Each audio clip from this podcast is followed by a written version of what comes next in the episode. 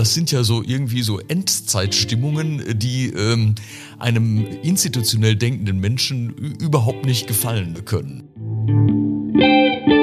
Die Geldpolitik der EZB, äh, diese Anleihekäufe, PSBB-Programm haben dafür gesorgt, dass in den höher verschuldeten Mitgliedstaaten sich die Bankensysteme leichter konsolidieren konnten.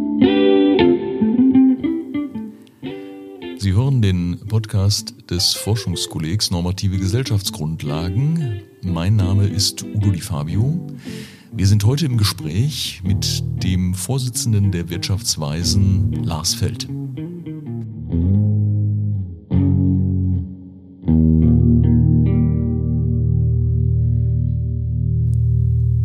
Ich spreche heute mit Lars Feld. Lars Feld ist einer der führenden Wirtschaftswissenschaftler unseres Landes. Er ist ähm, seit dem Frühjahr 2020 der Vorsitzende des Sachverständigenrats zur Begutachtung der gesamtwirtschaftlichen Entwicklung, die berühmten Wirtschaftsweisen. Seit fast einem Jahrzehnt äh, gehört er diesem Gremium an. Lars Feld ist äh, Professor für Wirtschaftspolitik an der Universität Freiburg. Er leitet dort auch das Walter-Eucken-Institut und dieser Name ist äh, verbunden mit einer, ich würde mal sagen, ordoliberalen ähm, Orientierung. Und ähm, da könnte ich meine erste Frage an Herrn Feld äh, stellen. Was heißt für Sie Ordoliberalität eigentlich heute? Ja, lieber Herr Fabio, ähm, das äh, Ordoliberalismus ist für mich einerseits ähm, eine klare Vorstellung in den Wirtschaftswissenschaften, nämlich dass Wirtschaftspolitik regelbasiert, regelorientiert sein sollte. Und das bedeutet, dass man versucht, mit möglichst allgemeinen Rahmenbedingungen in der Wirtschaftspolitik vorzugehen, nicht diskriminierend und auch ähm, nicht andauernd ins tägliche ähm, Wirtschaftsgeschehen eingreifend. Äh, das ist äh, das, was die wirtschaftspolitische äh, Maxime der Ordnungsökonomik ist. Aber wenn man dann nochmal tiefer reingeht und fragt, was sind eigentlich die Legitimationsanforderungen äh, für eine solche regelbasierte Politik, dann ähm, landet man relativ bald äh, beim äh, normativen äh, Individualismus, also der Vorstellung, dass letztlich politische Entscheidungen ähm, nur von äh, nur aus individuellen Wertvorstellungen abgeleitet werden können und die Entscheidungsprozesse, die dann zu diesen politischen Entscheidungen führen, ähm, äh, müssen im Grunde äh, diese Form äh, von ähm, unterschiedlichen Werten auch berücksichtigen. Ja. Das ist äh, gerade für Juristen sehr sympathisch. Wir denken ja nun auch normativ und äh, das Menschenbild äh, ist auch unser Menschenbild des Grundgesetzes. Aber manchmal beschleicht mich so ein Gefühl, ob ähm, Sie und ich, äh, ob wir nicht äh, da auf einem verlorenen Posten stehen. Ähm, Sie sind ja auch jemand, der äh, übermäßige Staatsverschuldung kritisiert, ähm, also der, ich würde mal sagen, ähm, ökonomische Komplementär zur Schuldenbremse des Grundgesetzes. Äh, wenn man so will. Und ähm, wenn heute zehnjährige Bundesanleihen ähm, eine Rendite von minus fünf Prozent haben, dann fragt man sich, Leute, da kann man doch ein Geschäft mitmachen. Äh, was spricht eigentlich gegen mehr Schulden?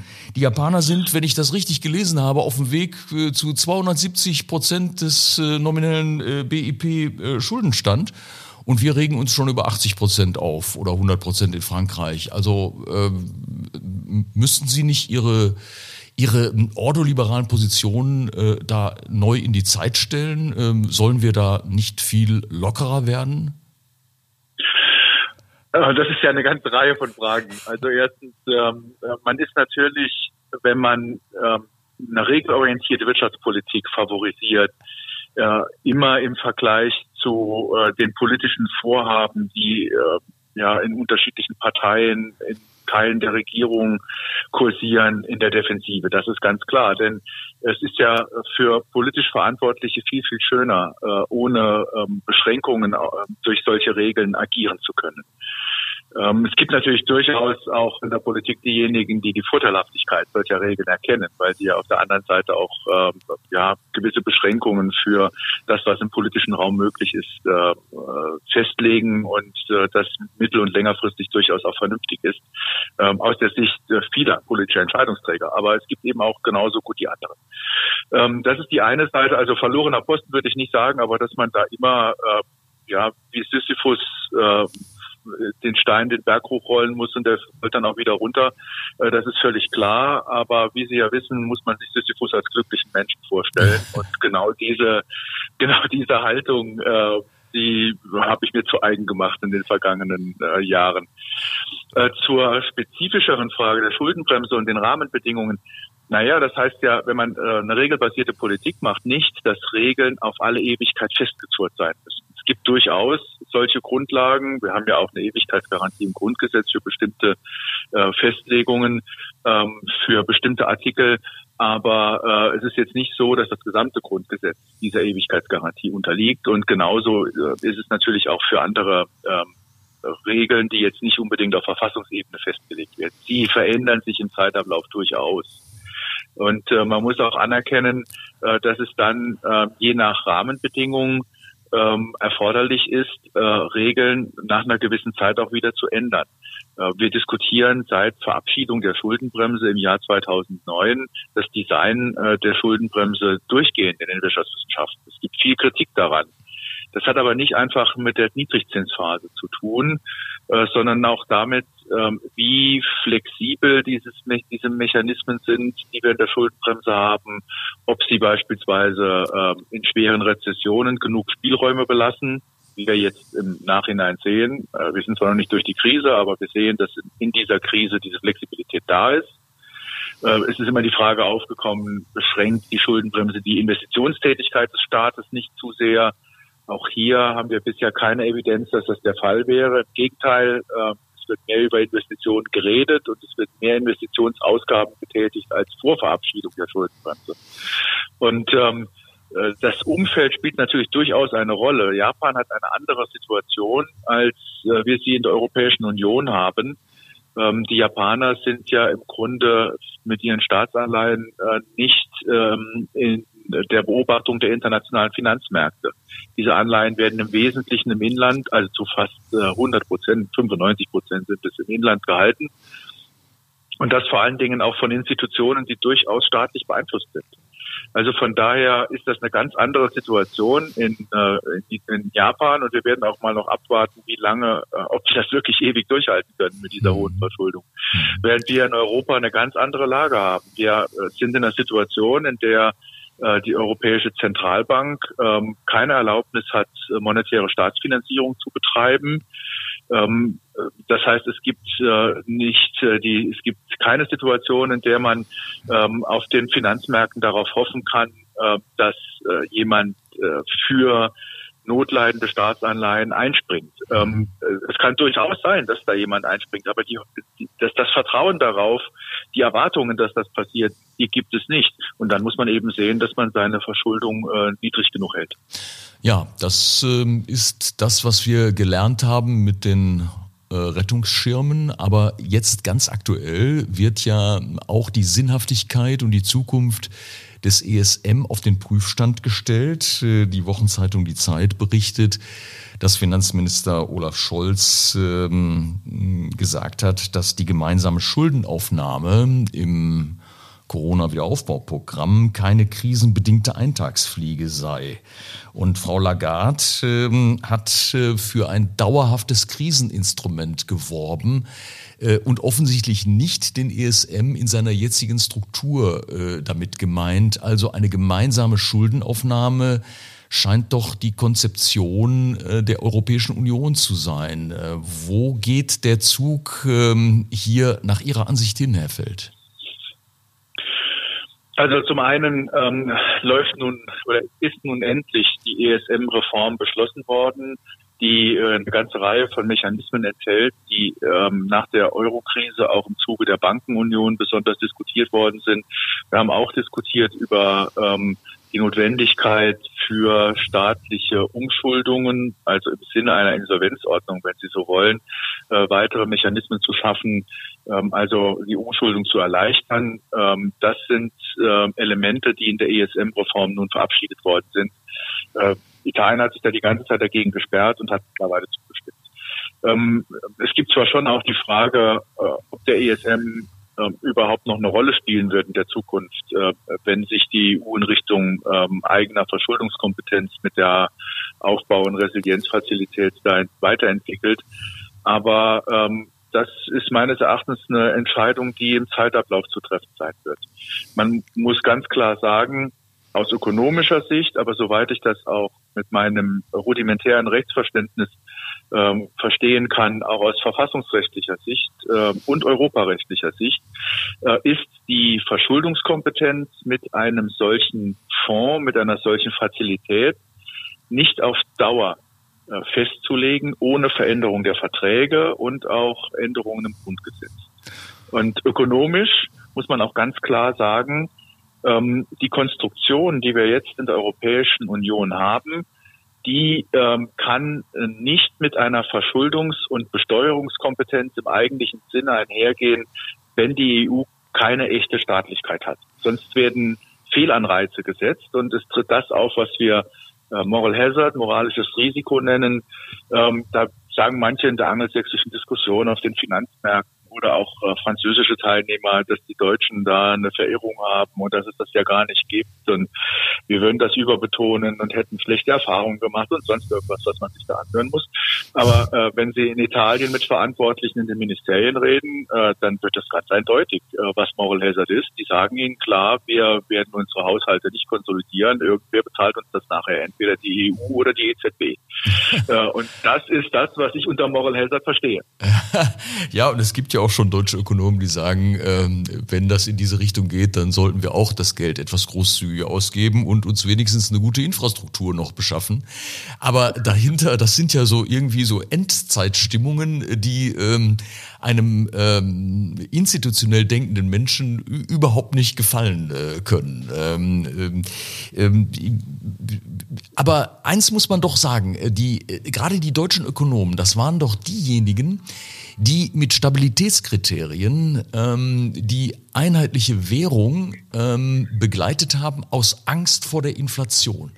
Und für mich als äh, ökonomischen Laien, ähm, ich kenne zwar das Bild mit der Ketchupflasche, äh, aber irgendwie verstehe ich nicht, dass man die Geldmenge ähm, erhöhen kann, äh, ich will nicht sagen beliebig erhöhen kann, aber doch äh, deutlich erhöhen kann und kein Inflationseffekt, wenn man mal von Immobilienverteuerung, ähm, ähm, also wenn man von Anlagebereich mal absieht, eintritt. Woran liegt das?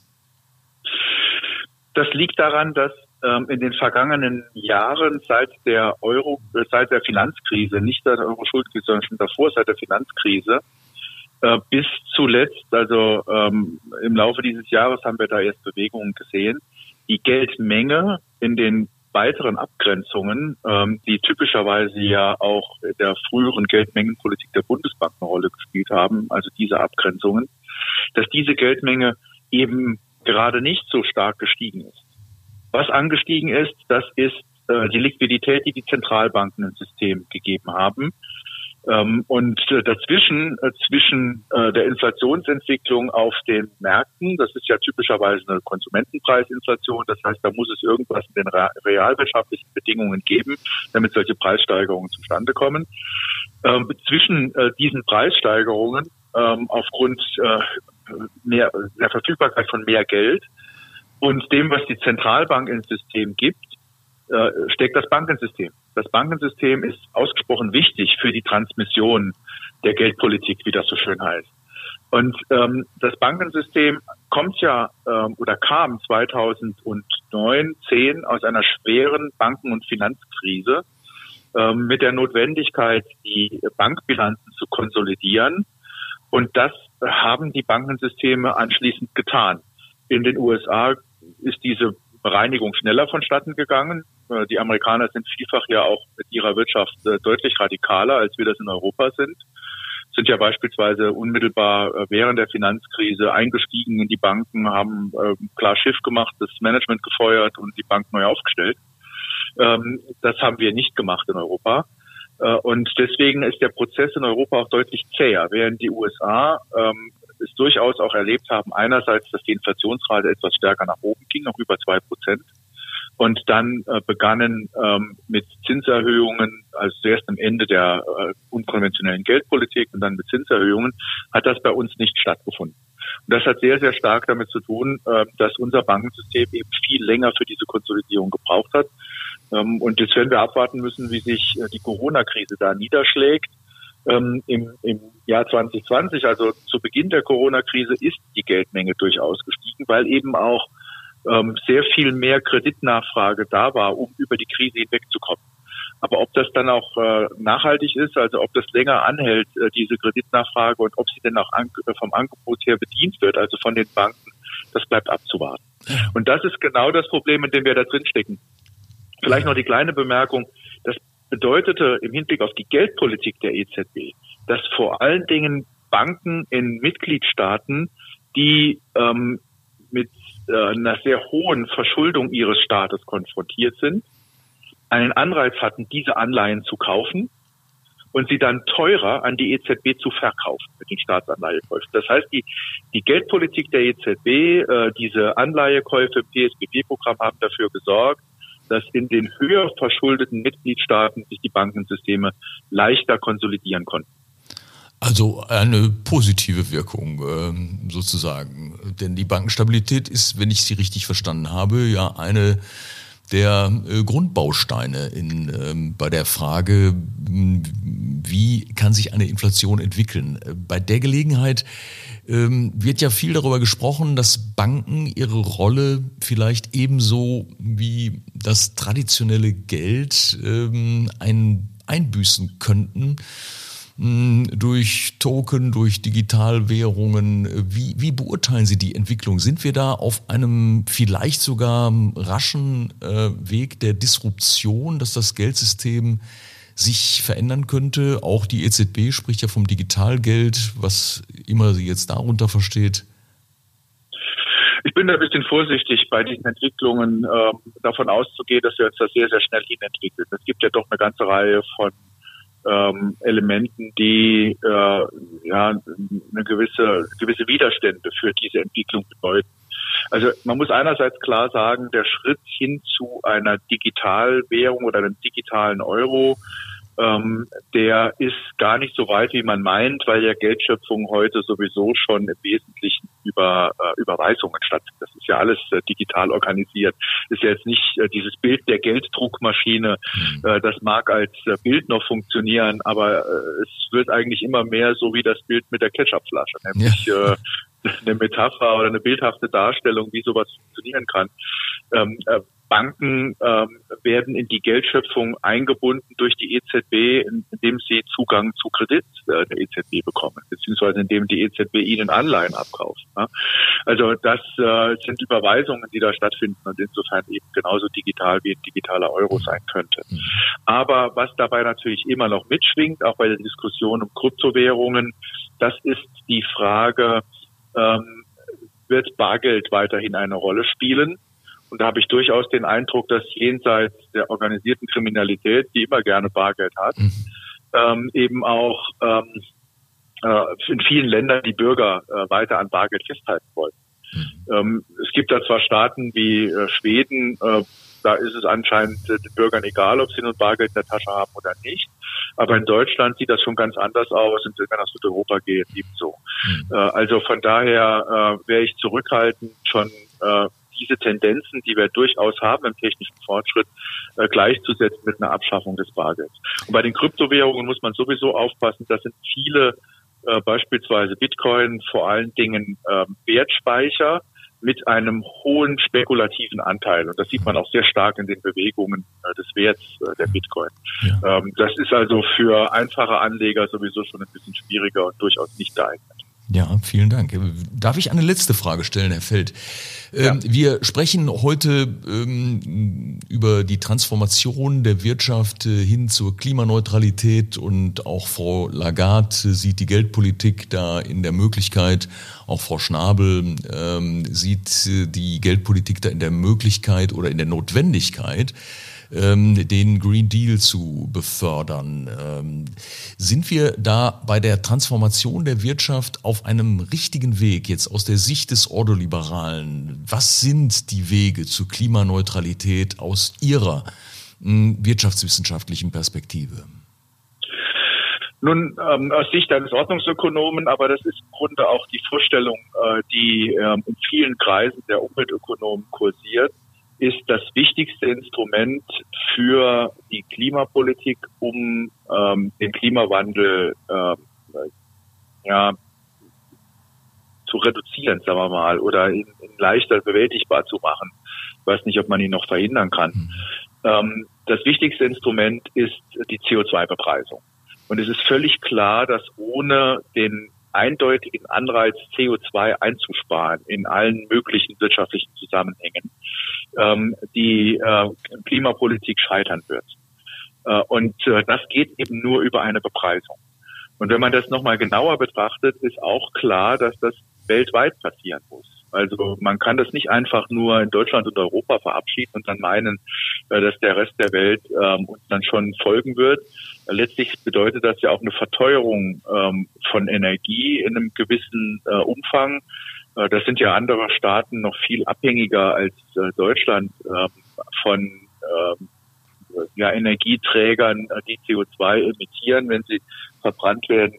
Also von daher äh, muss man äh, auch eine weltweite Lösung finden. Und deswegen setzen wir äh, in der, äh, also die meisten Ökonomen und wir im Sachverständigenrat sowieso ähm, darauf, dass man mit einem Emissionshandelssystem zu dieser CO2-Bepreisung kommt, weil ein Emissionshandelssystem keine Staatlichkeit auf der Weltebene voraussetzt. Einerseits, die man beispielsweise bei der Besteuerung haben müsste, zumindest auch so, dass dann wirklich auch hinreichend koordiniert würde und harmonisiert, wenn es zum Steuern ginge. Beim Emissionshandelssystem ist da weniger erforderlich. Man muss die nur diese Systeme nur kompatibel machen, sodass sie dann da äh, anknüpfen können. Darf und, ich doch nochmal äh, nachfragen, Herr Feld? Äh, ja. Darf ich doch nochmal nachfragen, obwohl das ja eigentlich schon die letzte Frage war, aber äh, ähm, ja. ähm, die, der deutsche äh, Kohleausstieg, der deutsche Braunkohleausstieg, ist der nach dem, was Sie jetzt gerade sagen, eigentlich äh, vernünftig? Hätte man nicht besser ähm, einfach ähm, die Lizenzen verknappen können für die Emission? Das ist ja ein regulierter Bereich, der unterfällt ja dem Emissionshandelssystem. Ist das eigentlich ein vernünftiger, wirtschaftlich gesehen, ein vernünftiger Weg, den wir da eingeschlagen haben? Also klimapolitisch äh, spielt das keine Rolle, was wir mit dem Kohleausstieg machen. Ja, es ist äh, insofern für die Klimapolitik letztlich irrelevant. Vielleicht sogar äh, kann etwas auftreten, ähm, was Herr Edenhofer äh, so einen Wasserbetteffekt nennt, dass wir sogar ähm, einen Gegenläuf gegenläufigen Effekt bekommen von dieser Form der Politik.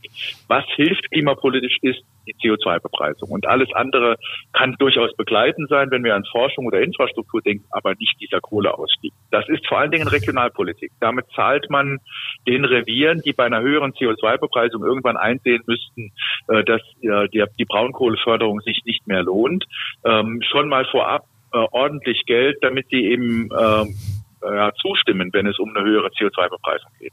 Eigentlich muss man das so verstehen. Und äh, regionalpolitisch kann das vielleicht auch äh, vernünftig sein, wobei ich da auch sehr, sehr viele Zweifel habe. Aber also ich hätte das auch regionalpolitisch nicht gemacht, ehrlich gesagt. Ja, also gerade gerade auch aus Ihrer letzten äh, anschaulichen Erklärung äh, versteht man auch, warum Sie ein äh, Professor nicht nur für Ökonomie, sondern auch für Wirtschaftspolitik sind. Sie können auch den Zusammenhang zwischen ähm, Wirtschaft und Politik, äh, glaube ich, sehr gut erklären. Herr Feld, ich bedanke mich für dieses äh, aufschlussreiche Gespräch und wünsche Ihnen einen schönen Tag. Ja, vielen Dank, das hat Spaß gemacht, Herr Di Fabio.